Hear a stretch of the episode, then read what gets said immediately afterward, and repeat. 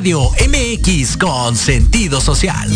Las opiniones vertidas en este programa son exclusiva responsabilidad de quienes las emiten y no representan necesariamente el pensamiento ni la línea editorial de Proyecto Radio MX.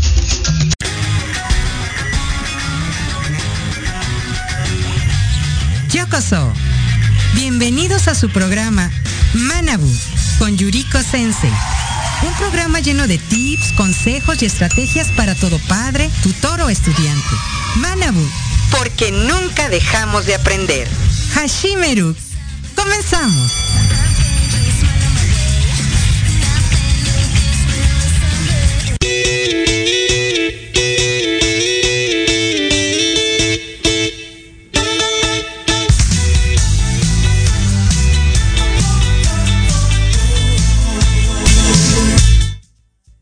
Muy buenas tardes, bienvenidos a un programa más de Manabu, porque nunca dejamos de aprender. Esta tarde vamos a estar hablando o vamos a iniciar una serie de programas dedicadas a todo lo que son los trastornos que van acompañados o se identifican con el prefijo dis. Y esta tarde está dedicado a la discalculia que vamos a ver más adelante qué es, en qué consiste, cómo lo podemos nosotros identificar como padres en casa y qué es lo que podemos hacer, porque lo importante no solamente es decir, mi hijo sufre de esta discalculia o de esta dislexia, de esta dislalia, sino que cómo lo tengo que identificar, qué problemas puede tener, pero cuál es el tratamiento, solución o actividades que nosotros en casa podemos acompañar junto con la terapia que debe de ser de base. Obviamente tiene que ser impartida por un especialista. Y bueno, esta tarde, gracias a Andy que nos está acompañando desde cabina en Proyecto Radio MX, intentamos llegar a cabina, pero eh, realmente el tránsito vehicular está bastante complicado, así que ni llegamos a casa ni a cabina, pero ya estamos transmitiendo. Esta tarde vamos a empezar saludando a todos los que ya están conectados a través de las redes sociales de Proyecto Radio MX, ya sea eh, a través de Facebook Live o que estén en YouTube o en alguno de los podcasts que se quedan en Spotify, en iTunes o en iBox. Sigan todas las transmisiones de Proyecto Radio MX. Siempre hay algo que aprender cada día en cada programa. Y bueno, vamos a empezar diciendo que la discalculia, así como suena como que no hay entendimiento y calculia es algo así como de cálculo, no está cerrado, tienes toda la razón, porque la discalculia es un término usado para describir una discapacidad de aprendizajes específicos. ¿Cuáles son estos aprendizajes específicos en los cuales los niños pueden presentar alguna dificultad?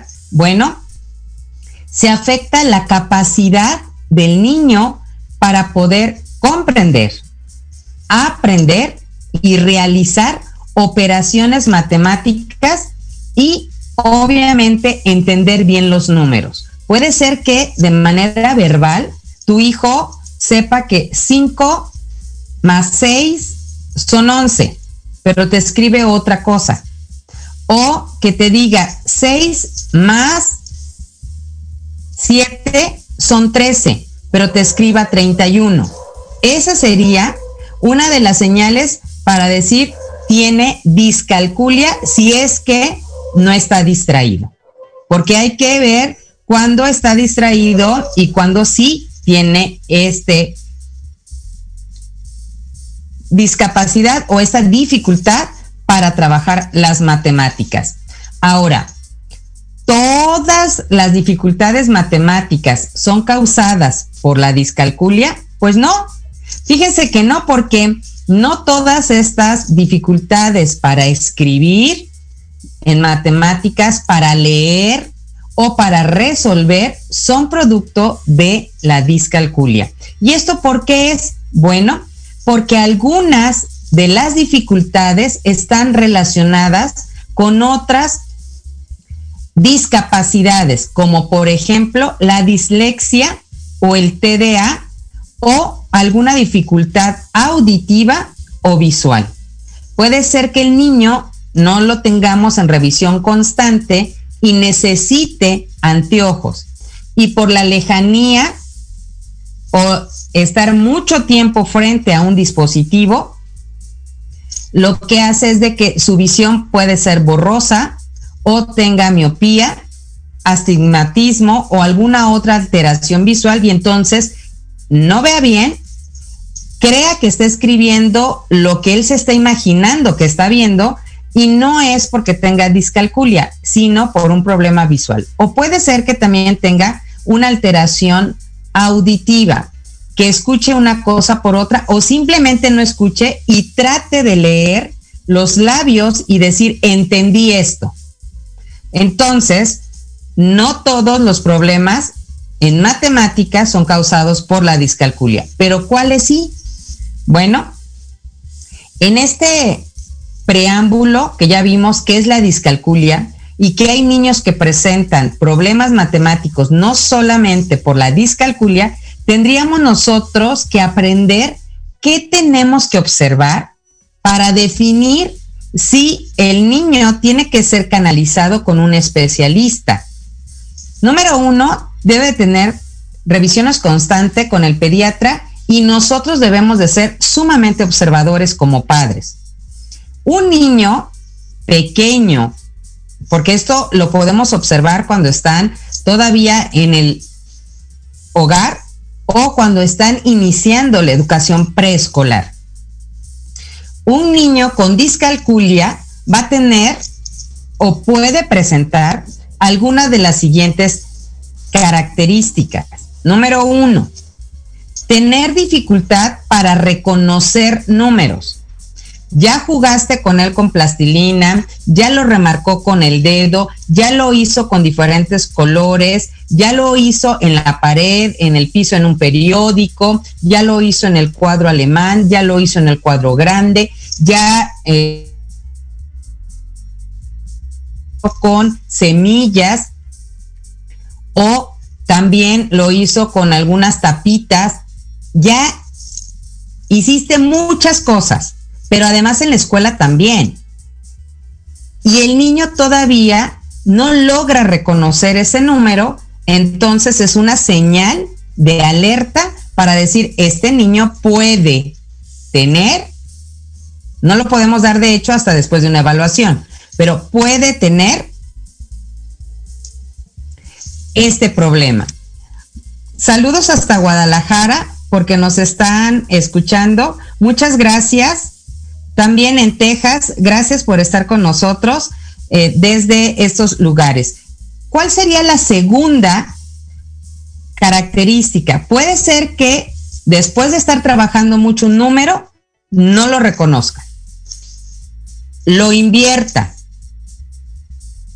Y entonces podemos decir, ah, es que el niño siempre lo voltea, es el espejo. Lo hace como si estuviera trabajando en espejo. Ojo, si lo hace de manera reiterativa, hay que poner atención. Segundo, se retrasa en aprender a contar desde uno en uno. En lugar de decir uno, dos, tres, uno, cinco, dos, tres, y empieza a saltarse, no puede llevar una seriación pequeña de uno en uno o de dos en dos. Ojo, papá, no lo dejes pasar por alto. Cuando está pequeño es cuando nos ponen a nosotros esas alertas. Número tres, tiene dificultad para conectar los símbolos numéricos con las palabras correspondientes. ¿Qué quiere decir esto? Por ejemplo, yo voy a escribir el número 5, pero tengo que escribir la C, la I, la N, la C y la O. 5. Pero él no logra unir el número que es el símbolo con la escritura o se le dificulta. También puede ser que cantidades de dos dígitos las invierta y las escriba correctamente. O las, los números los escriba bien, pero la lectura de la cantidad la escriba de manera incorrecta o alterada. Un ejemplo. Bueno, nosotros vamos a decir que escriba el 31. Escribe el 3 y el 1, tres decenas, una unidad, pero él escribe 13, porque así lo está viendo. No es que lo hagan a propósito. O al revés, nosotros le decimos, escribe el número 13, él escribe con número el 31, pero lo lee como 13. Esa es otra de las características de los niños que tienen discalculia. ¿Cuál sería otro punto para observar en casa? Esto lo podemos hacer en casa o cuando estamos nosotros jugando en el carro con ellos. A ver, vamos a leer los números de la placa del coche de enfrente. Ahora vamos a sumar los números que están en la placa de enfrente. Tan sencillo para que no se aburran, para que observen, para que ellos practiquen el cálculo mental. Esas actividades pueden ser, servir, pero sí es importante que veamos que lo hagan correctamente. Ahora, tiene dificultad para reconocer patrones y poner las cosas en orden. Ojo, porque aquí podemos tener no solamente los niños, los papás, la dificultad de identificar cuándo es una serie, cuándo es una secuencia y cuándo es un patrón. Vamos a hacer la diferencia porque entonces si los papitos no identificamos, también vamos a enseñarlo mal. Una secuencia o una progresión matemática puede ser sumando, restando números, pero también puede ser con figuras. Ahora, las secuencias de figuras van aumentando de una en una, de dos en dos, pero siempre la misma figura. ¿Ok? ¿Cuándo se le va a presentar la discalculia al niño? Cuando hacemos un patrón. El patrón es cuando tenemos tres o más figuras en cierto orden. Por ejemplo, círculo, cuadrado, triángulo y un rectángulo. Círculo, cuadrado, triángulo, rectángulo. Y escribimos o dibujamos nosotros círculo, cuadrado, triángulo, ¿qué sigue? Y el niño no sabe identificar que cada vez que escriba o dibuje el triángulo, el siguiente dibujo tiene que ser un rectángulo o que lo escriba con palabras, que escriba círculo, escriba cuadrado, triángulo, rectángulo y tendría que empezar otra vez con círculo o hacer el dibujo. Si nosotros identificamos que el niño se le dificulta tener ese orden, también es un motivo de poner atención para la discalculia. Ahora, los patrones pueden ser con figuras, con letras y con colores o combinados. Esto es lo que hace la dificultad en la habilidad matemática. Por eso, entre más jueguen los niños, ya sea con las pinzas de tender o para tender ropa, las tapitas de lo que son los envases o platos de plástico de diferente color que nosotros le digamos, te voy a decir un patrón para que tú lo hagas con los platos. Primero el azul, luego el rojo, luego el verde y luego el amarillo. Azul, rojo, verde y amarillo. Y me vas a hacer tres patrones seguiditos. Tienes que hacerme tres repeticiones. Si el niño no logra hacerlo, ojo papás, estamos posiblemente hablando de una discalculia. Cuando estamos hablando de una progresión o una secuencia matemática, que puede ser de suma o de resta, vamos a escribir, una regla. Van a sumar de dos en dos, van a sumar de cinco en cinco, de diez en diez, de cincuenta en cincuenta, o podemos pedirle que reste, que le quite. Y entonces el niño tiene que ir haciendo esto. Lo puede hacer por escrito o lo puede hacer manual en cuestión de objetos, pero también lo puede hacer de manera mental. Si el niño no lo logra hacer, entonces posiblemente estamos hablando de una discalculia. ¿Qué otro punto? Ojo, porque hay progresiones también geométricas. Estas progresiones son cuando multiplicamos por una misma cantidad. Vamos a ir multiplicando por dos, por dos, no sumando, multiplicando. Entonces estamos hablando de una progresión geométrica. Si solamente sumas o restas, es una progresión aritmética. Entonces, si ya nos queda a nosotros claro, ya podemos nosotros ayudar a nuestros niños a partir de segundo de primaria que hacen ya, bueno, desde primero cuando hacen todo lo que son las secuencias de uno en uno, la numeración del 1 al 20, del 1 al 50, del 1 al 100, luego de dos en dos, como preparativo para las tablas de multiplicar. Que en primer año trabajan de la tabla de multiplicar del 1 al 5, en segundo del 6 al 10. ¿Por qué? Porque en tercero ya las deben de saber para poder entrar a multiplicaciones de dos y tres cifras y posteriormente al reparto y entrar a la división. Si no llevan esa secuencia, el concepto de dividir no va a quedar claro. Si el niño no sabe multiplicar, difícilmente va a entender fracciones y difícilmente va a entender divisiones. Ahora, otro punto para los papás. Ya vimos que no puede seguir patrones que voltea los números en resultados o en la escritura o no puede reconocer, pero además es el niño de que, a ver, vamos a ir contando de dos en dos. A ver, dos, cuatro, seis, ocho, y se queda pensando, ¿qué estaba haciendo? ¿Cómo iba contando? Eh, ¿En qué me quedé? Cuando nos empiezan a preguntar porque se le olvida que estaba contando, que estaba restando, que estaba haciendo una transformación en una suma o en una resta, ojo papá, porque esta también es una alerta para decirte que tu hijo pudiera tener discalculia si es que se descarta el que esté disperso o distraído. No todos eso sí es importante. No todos los niños que se equivocan o que olvidan que están sumando, restando o haciendo algo tienen discalculia. Tampoco los vamos a etiquetar. Pero sí hay rasgos. Es muy notorio porque generalmente le sucede. Esto es en cuestión de matemáticas.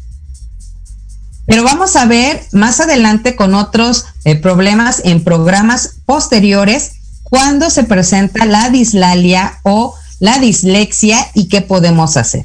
Ahorita vamos a avanzar en qué tenemos que identificar como papás. Esto es muy, muy importante. Otro punto, además de todos los que ya mencionamos, es de que necesita ayuda visual. Cuando ya estamos hablando de educación primaria alta, por ejemplo, cuarto, quinto y sexto, es el niño que no ha consolidado el poder sumar uno a uno y ustedes le piden que hagan una suma. 123 más 201.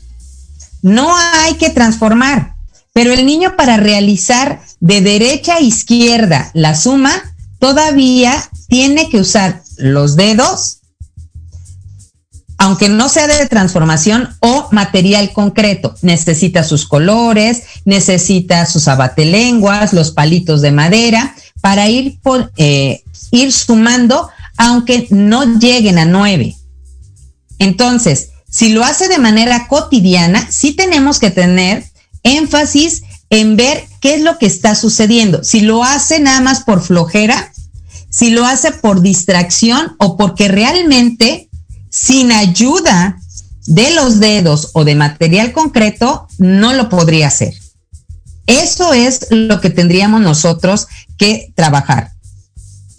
A medida que las matemáticas se convierten en una parte importante en la escuela, en la vida cotidiana, en el transporte, eh, cuando vamos a comprar, cuando vamos de vacaciones, los niños con discalculia pueden presentar otros rasgos, además de los que ya mencioné que podemos ver en casa cuando están haciendo actividades. ¿Qué otros rasgos pueden presentar en la escuela y en la casa? Número uno, tener dificultad significativa. No es porque tuvo flojera y estaba dormido, se desveló, no cuidamos el horario para que pudiera dormir y descansar adecuadamente. Entra matemáticas y de plano no da una porque no desayunó, porque no durmió o porque lo que le dimos de desayunar, en lugar de ayudarle a darle alimento al cerebro, simplemente le provoca más sueño. Por ejemplo, si yo le doy la combinación de leche con azúcar, el niño a la hora de tener la digestión va a tener sueño. Pero si yo le doy en la mañana primero la proteína, el cerebro va a tomar lo necesario para poder trabajar. Le doy primero la proteína, después le doy fruta, puede agregarle un cereal natural, obviamente sin exceso de azúcar, y le podemos dar un jugo natural para que él pueda tener.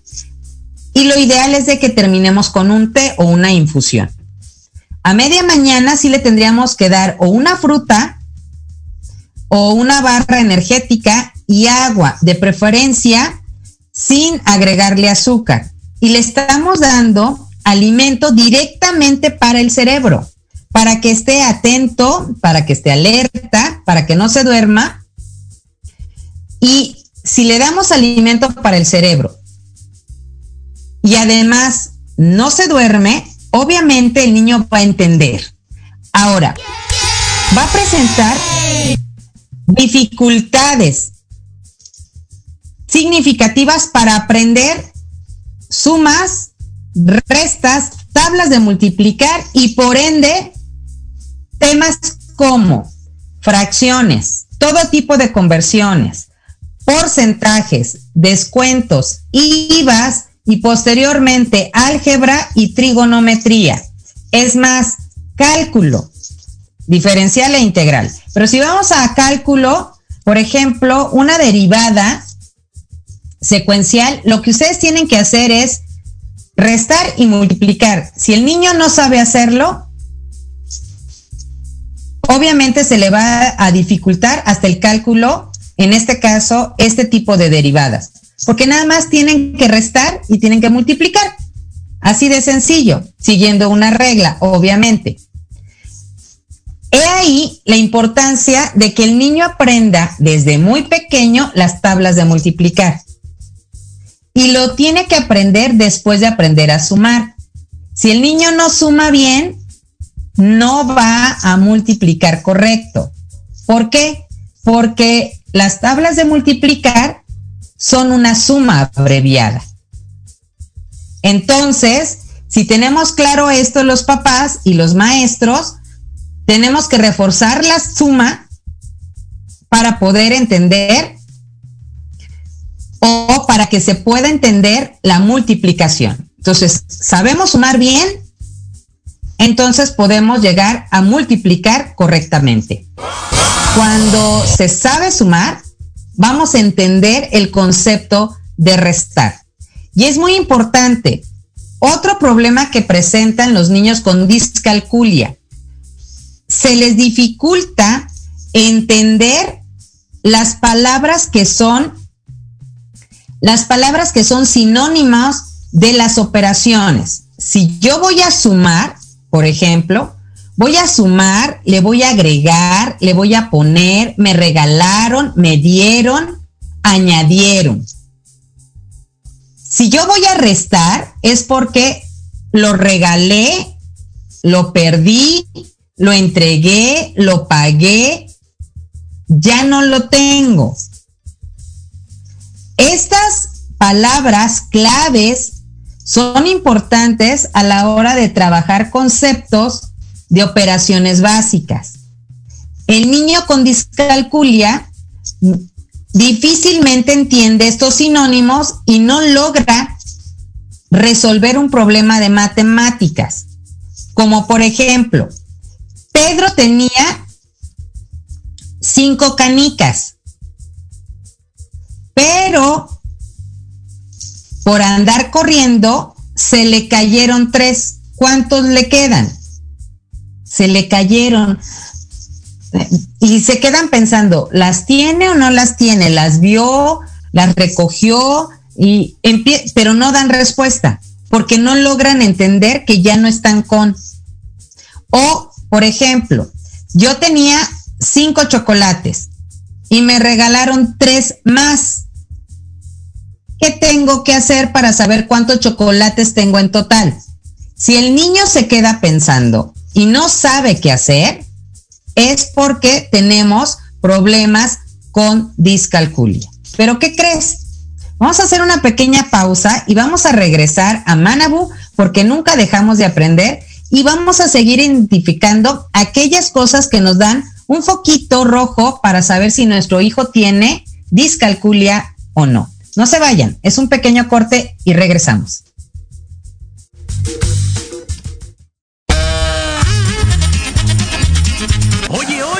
¿A dónde vas? ¿Quién, yo?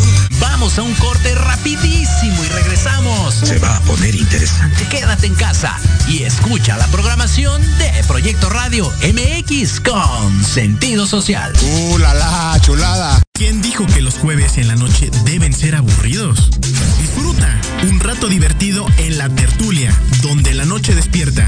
Escúchanos todos los jueves de 7 a 8 de la noche en Proyecto Radio MX.com y comparte con nosotros la mejor hora con tus experiencias.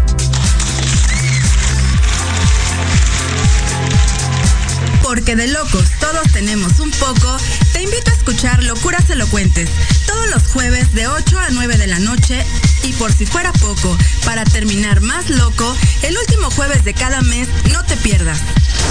Sin anestesia, con el negro consentido. Sí, conmigo. Con sentido social, solamente en Proyecto Radio MX. Con sentido social. Remate informativo. El primer noticiero de fin de semana con las noticias más relevantes de México y el mundo. Entrevistas, secciones, debates y mucho entretenimiento. Todo esto conducido por Alejandro Catalán y su equipo de colaboradores. Todos los viernes de 9 a 10 de la mañana por la frecuencia de Proyecto Radio MX.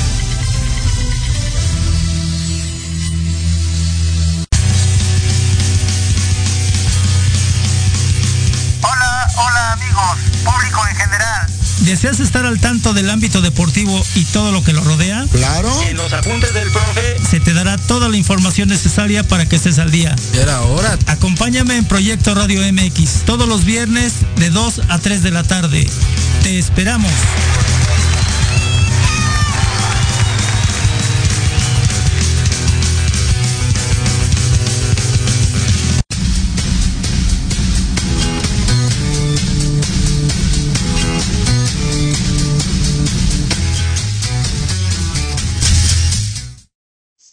Regresamos aquí a Manabu porque nunca dejamos de aprender. Muchísimas gracias a todos los que están ya conectados. Gracias por seguirnos eh, a través de las redes sociales de Proyecto Radio MX. Un agradecimiento también, en especial a nuestro director y productor general, Jorge Escamilla H. No se lo pierdan mañana viernes en su programa La Sociedad Moderna en punto de las seis de la tarde.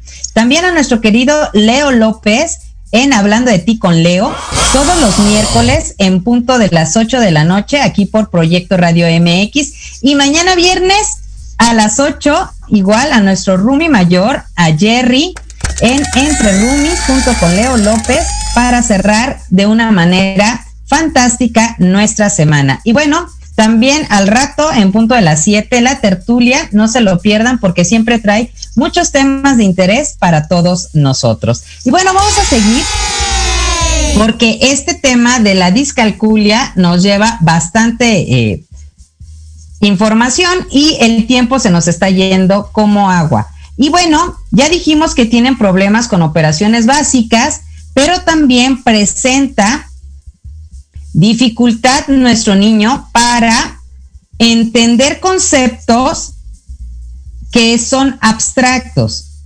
como por ejemplo cuando empezamos a trabajar áreas, volúmenes, la diferencia entre cuerpo geométrico, figura geométrica, que estamos hablando de una, dos, tres dimensiones. También tiene dificultad para tareas y exámenes de matemáticas por más que estudie, por más que le eche ganas, eh, no lo puede, pero no porque no quiera, sino porque él lo ve al revés, muchas de las veces. También presenta dificultad para mantenerse al nivel del grado escolar en matemáticas. En todo lo demás puede ser muy bueno. Para español, todas las ciencias sociales, geografía, historia, para hablar, pero para el cálculo y todo lo que implica puede tener dificultad.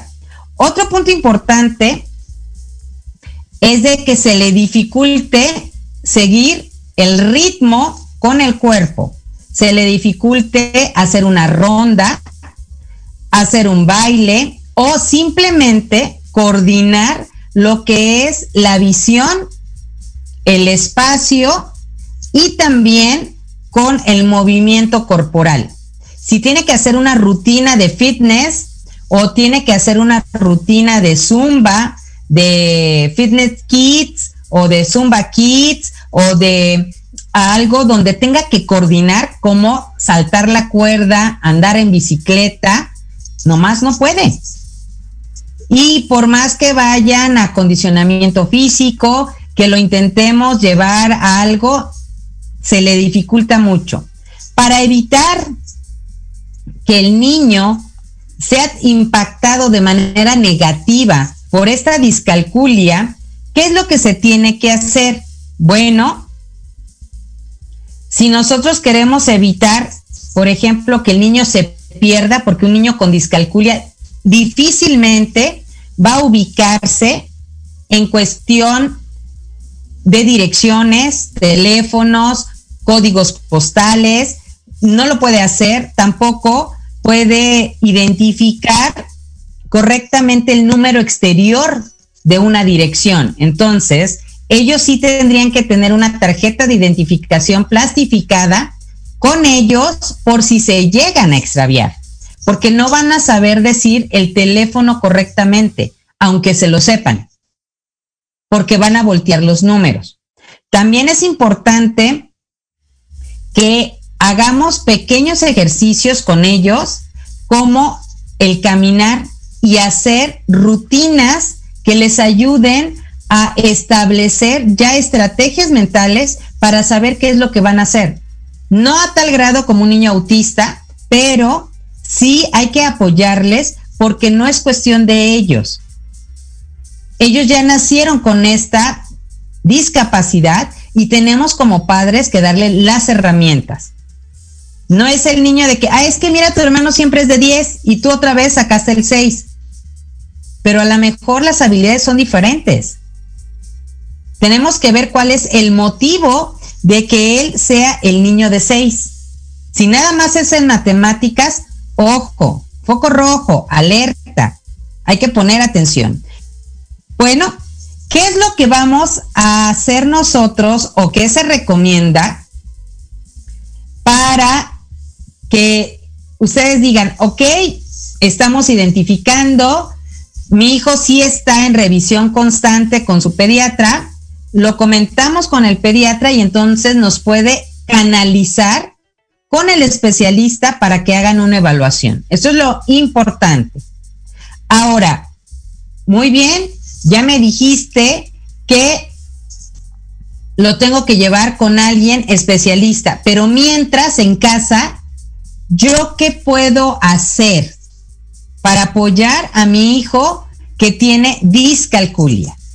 Número uno, tenemos que ponerle ejercicio físico o rutinas que sean repetitivas por lo menos tres veces a la semana de 45 minutos a una hora. Podemos empezar con menos si es que no tienen condición física, pero sí es importante el ejercicio físico por lo menos tres veces a la semana. Lo ideal sería que fuera diario, descansando sábados y domingos, pero de lunes a viernes que sí hicieran ejercicio. ¿Cómo cuáles? Subir y bajar escaleras, el caminar, el que ellos puedan saltar como antiguamente se saltaba o juego eh, o se jugaba, perdón, el famoso resorte, donde tienen que hacer ciertos brincos, ciertos giros, al igual que el avión. Que aprendan a saltar en un pie, en dos, les va a ayudar. ¿Por qué? Porque medicamentos para la discalculia como tal no los hay, pero sí hay ejercicios. Ahora, hay medicamentos para el TDA, para la ansiedad, pero para la discalculia no. Entonces, lo que tenemos que nosotros hacer es dar apoyo real a nuestros niños. Entonces, ejercicio, ya dimos tiempos. ¿Qué ejercicios? Ya mencionamos algunos.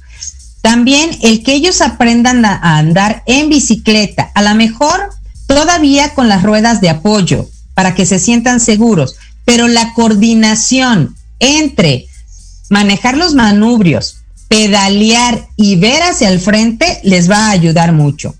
Otro aspecto que podemos nosotros tener en casa, le agradezco a los que están también conectados a través de eh, Proyecto Radio MX en Facebook, a la maestra Ivonne Tristán, muchas gracias por estar conectada. Akira Hayasaka, hasta Canadá, nos está saludando ya con las primeras nevadas. Muchísimas gracias. Igual a mi padre, José Mazaro Hayasaka Kuasoy, que anda también allá en Canadá, en Toronto. Y bueno, tenemos también conectado a Marlene López, muchas gracias. Carla Tobar en Estados Unidos. Miguel Alejandro Miranda Cortés, muchas gracias, y a Socorro Mendoza. Denle compartir para que este programa pueda llegar también a otros papitos, porque a veces creemos que nuestro hijo es flojo o que no le gustan las matemáticas y la realidad es de que se le dificultan. Tenemos que dar ese apoyo para que realmente lo podamos nosotros apoyar en serio. Ahora, ¿Qué otra cosa tenemos que hacer? Algo muy importante es que podemos utilizar la música a favor de estos niños que son con ciertas capacidades diferentes o discapacidad matemática. ¿Como cuál? Música de cello, música de violín, música de piano, o que aprendan ellos a ejecutar, les va a costar trabajo, pero nada es imposible. Esta frase sí quiero que la tengamos en mente porque varios artistas, varios actores, como también gente importante, tiene alguna discapacidad en cuestión de dislexia, dislalia, TDA o discalculia. Sin embargo, haciendo ejercicios como los que estamos nosotros recomendando, han salido adelante y son famosos. Ahora, ¿qué más tenemos nosotros que realizar? Ya dijimos del ejercicio, de la música, la música barroca y la música de Mozart ayudan mucho. ¿Cómo lo tienen que hacer? Los niños lo pueden tener como música de fondo ya que estén dormidos. Ojo, papás, porque es trabajo de nosotros. El niño ya está acostado y sabemos que ya está roncando, que ya está profundo y es cuando le colocamos nosotros la música de Mozart en periodos de 20 minutos quitamos la música y al día siguiente, 20 minutos antes de despertarlos, volvemos a colocar música de Mozart. Si quieren más información al respecto, ya hicimos un programa de Manabu dedicado al efecto Mozart para que vean todos los beneficios. Y uno de esos es que prepara todas las neuronas y nuestro cerebro para aprender de manera más fluida y en menor tiempo. Y en el caso de los niños autistas, por ejemplo, les ayuda también a controlar temperamentos. Las personas con Alzheimer también está documentado, porque hay investigación que respalda, que pueden tener todavía un poco de recuperación de memoria, no a largo plazo, pero sí a corto, utilizando este efecto Mozart. También va a apoyar a los niños con discalculia. ¿Qué otra cosa tenemos que hacer? Tenemos que enseñarles a través de los sentidos. Vamos a dar una educación multisensorial. ¿Qué significa que el niño tiene que aprender de manera multisensorial a través de los sentidos, queridos padres? Tiene que ver, tienes que escuchar, tiene que tocar, tiene que hacer, tiene que moverse, para poder lograr hacerlo. Un ejemplo claro, se le dificulta entender el concepto de fracción. ¿Qué vamos a hacer? ¿Ok? Vamos a cenar y vamos a partir un pan, que lo parta él o el niño o los niños que tienen dificultad para las matemáticas, que lo parta la mitad. Y cada mitad, que lo parta la mitad para que tenga mitades y luego cuartos.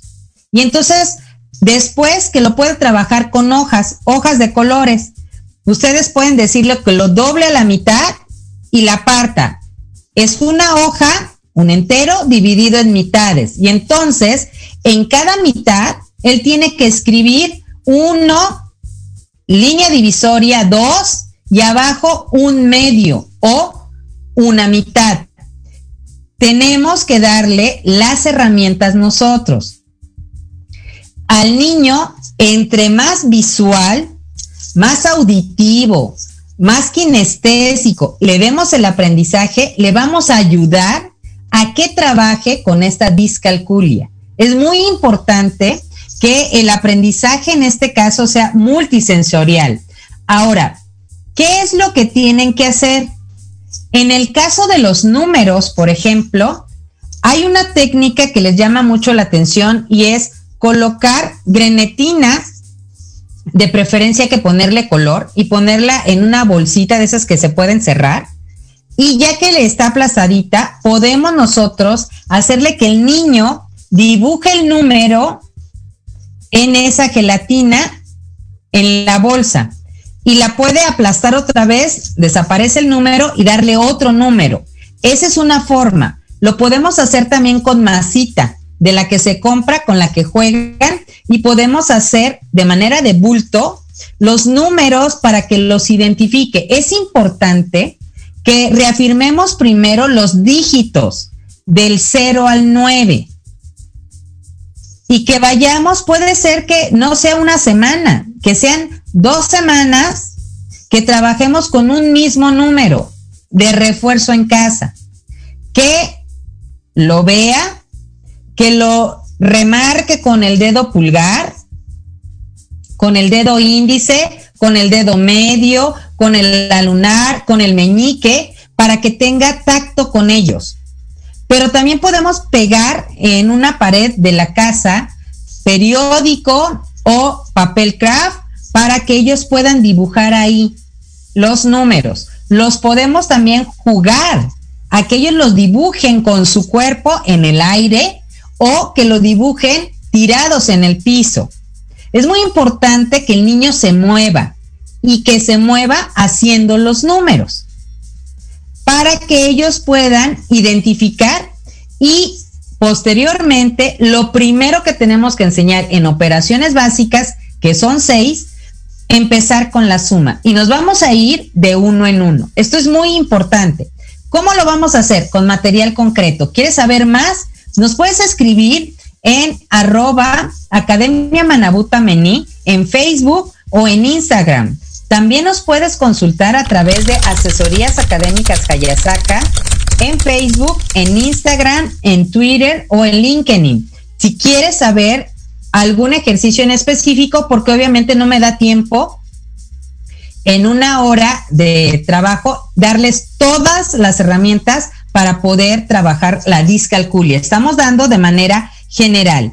Otro punto importante es que nosotros le vamos a dar las herramientas que él debe conocer, como por ejemplo lo que mencioné hace un momento, tener una tarjeta de identificación, nombre completo, teléfono de contacto y de domicilio, plastificada, pero que él sepa que no se le puede dar a mucha gente, ni a toda la gente, sino solamente a las personas que nosotros le indiquemos, a su maestra titular, a la directora del colegio, a papá, a mamá o a un policía si es que estamos en un lugar abierto, un, un centro comercial y se distrajo y nos distrajimos nosotros como adultos y entonces se voltea y ya no está mamá. Tiene que buscar a alguien que pueda vocear y él tiene que saber preguntar. Entonces, hay que tener mucho cuidado con esto. Otro punto importante para hacer en casa con estos niños es de que debemos nosotros atender a sus dudas.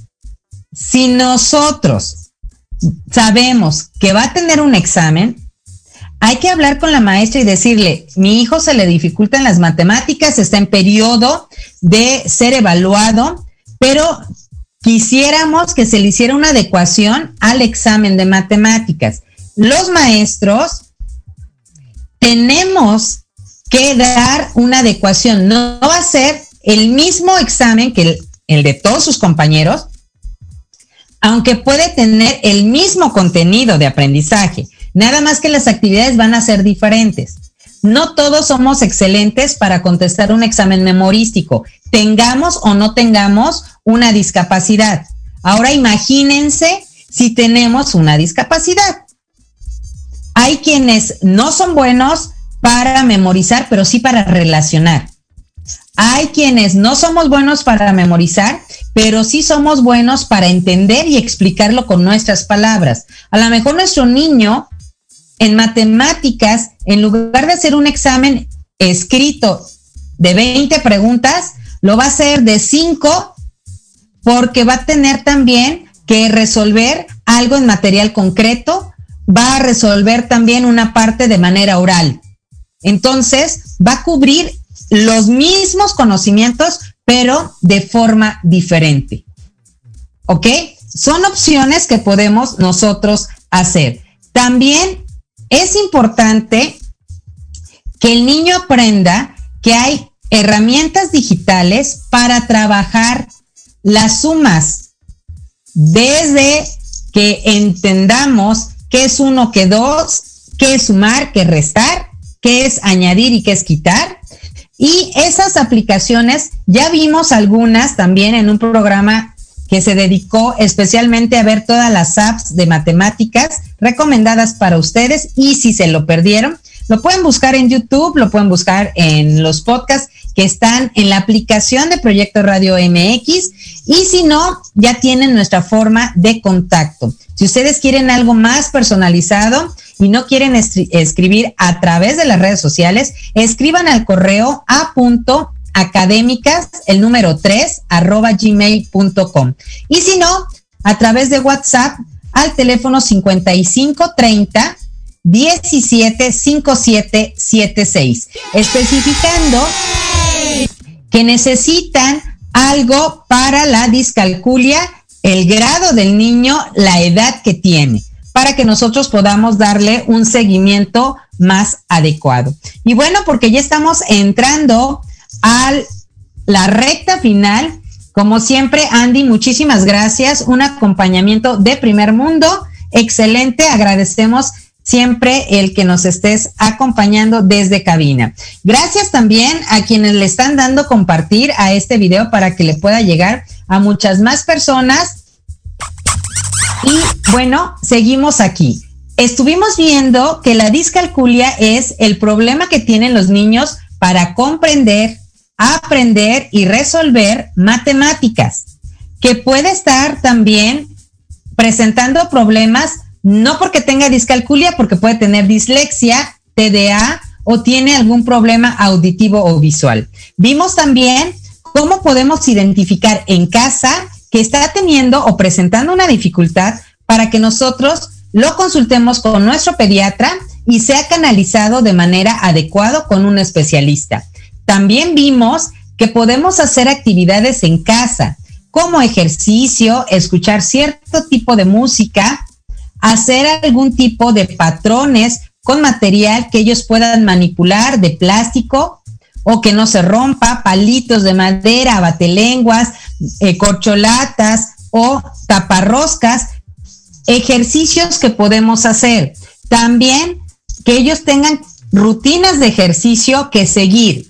Acuérdense que tienen que ser multisensoriales. Hay muchas, mencionamos solamente algunas.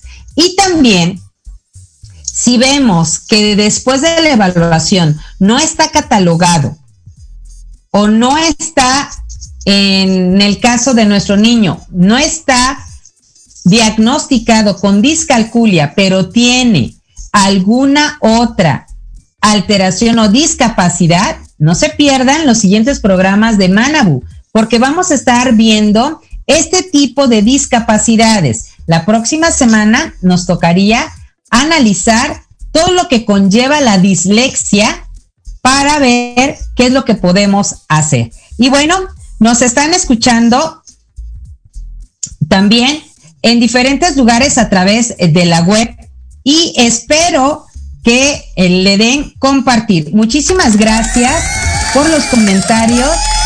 Eh, nos mencionan en, en Facebook que es un tema interesante y que aprenden al tener este este programa. Muchísimas gracias también a todos los que están conectados desde Monterrey. Muy amables por escucharnos. Denle compartir y cualquier duda, estamos aquí a través de Proyecto Radio MX todos los jueves en punto de las 3 de la tarde. No me queda más que agradecer y pedirles que denle compartir al programa y agradecer a Proyecto Radio, a Jorge Escamilla H y a todo el equipo de producción. Nos vemos aquí el próximo jueves en punto de las 3 de la tarde en Manabu, porque nunca dejamos de aprender. Hasta la próxima. Muchas gracias.